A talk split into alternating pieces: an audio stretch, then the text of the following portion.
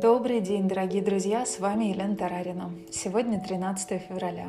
Приветствуем вас на волнах Мудрого радио. Блокнот, ручка для записи и немного вашего времени для важного и ценного. Мудрое радио, слушай голос. Сегодня я хочу поблагодарить огромную команду, которая готовит «Мудрое радио».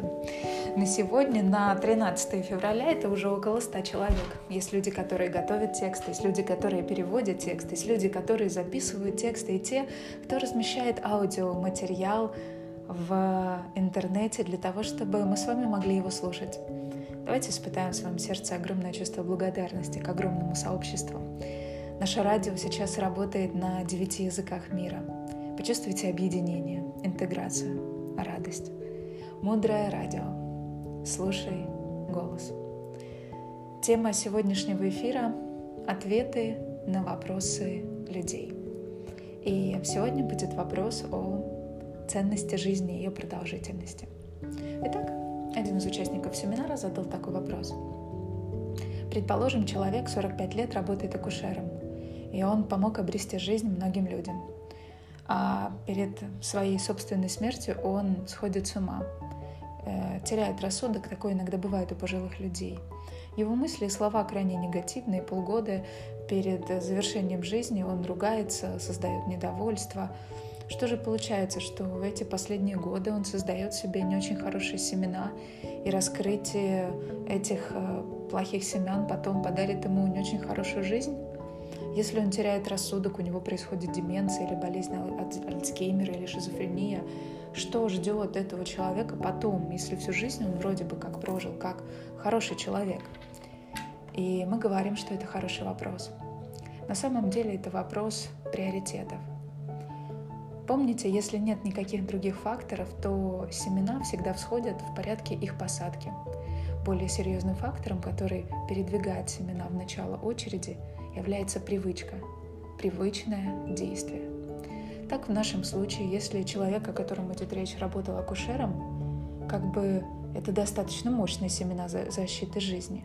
Однако мощнейшим фактором, который передвигает на первой позиции семена для раскрытия, является то, что человек делает в последние минуты и часы перед своей смертью. Не полгода, а именно несколько дней, именно последнее время.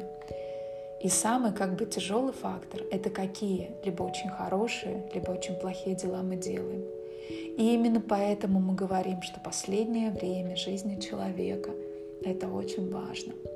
А если мы с вами задумаемся не о тех, кто где-то там завершает свою жизнь, а о себе сейчас.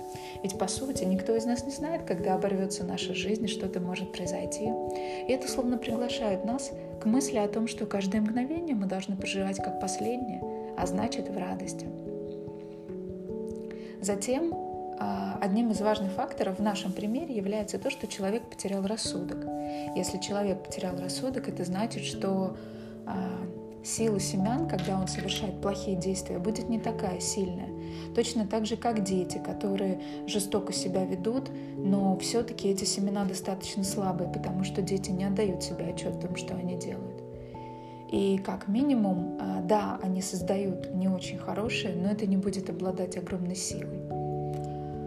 Поэтому очень важно размышлять над тем, что мы делаем каждую минуту жизни. Особенно ценными являются моменты нашего завершения существования в этом теле. Также важно сказать, что дело в том, что у нас есть очень много очень-очень хороших семян, и мы можем опереться на них завершая эту жизнь в радости и в счастье, и, словно подскочив на батуте своих хороших семян, выпрыгнуть в самое прекрасное место в этом мире. Конечно, я говорю о рае. Так что, с одной стороны, очень важно, как мы с вами проживаем свою жизнь каждый день. А с другой стороны, не менее важно, как мы проживаем завершающие моменты жизни. И когда мы видим, что жизнь человека завершается, с одной стороны, это повод для печали, потому что мы теряем то, что нам дорого было, связь, контакт. А с другой стороны, человеку предстоит встреча с великим. И это может быть самая главная встреча во всех его жизнях. И к этой встрече мы должны подготовиться. И она должна быть очень светлой.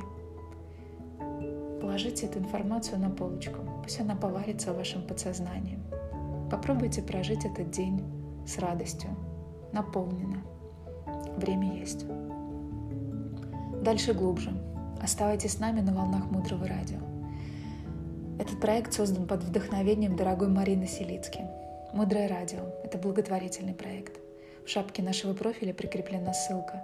Все средства, собранные на этом проекте, будут направлены на строительство Международного образовательного ретритного центра Наланда. Наланда — это место, где люди смогут обучаться мудрости, делать свои молчаливые ретриты, размышлять о важном, находиться в тишине, чтобы успокоить наше такое разузданное создание, для того, чтобы обрести внутреннюю тишину и гармонию, о которой мы все мечтаем, и баланс. Сейчас идет активный этап сбора средств на Наланду. Присоединяйтесь. Построим Наланду вместе. Мудрое радио, слушай голос. С вами была Елена Тарарина.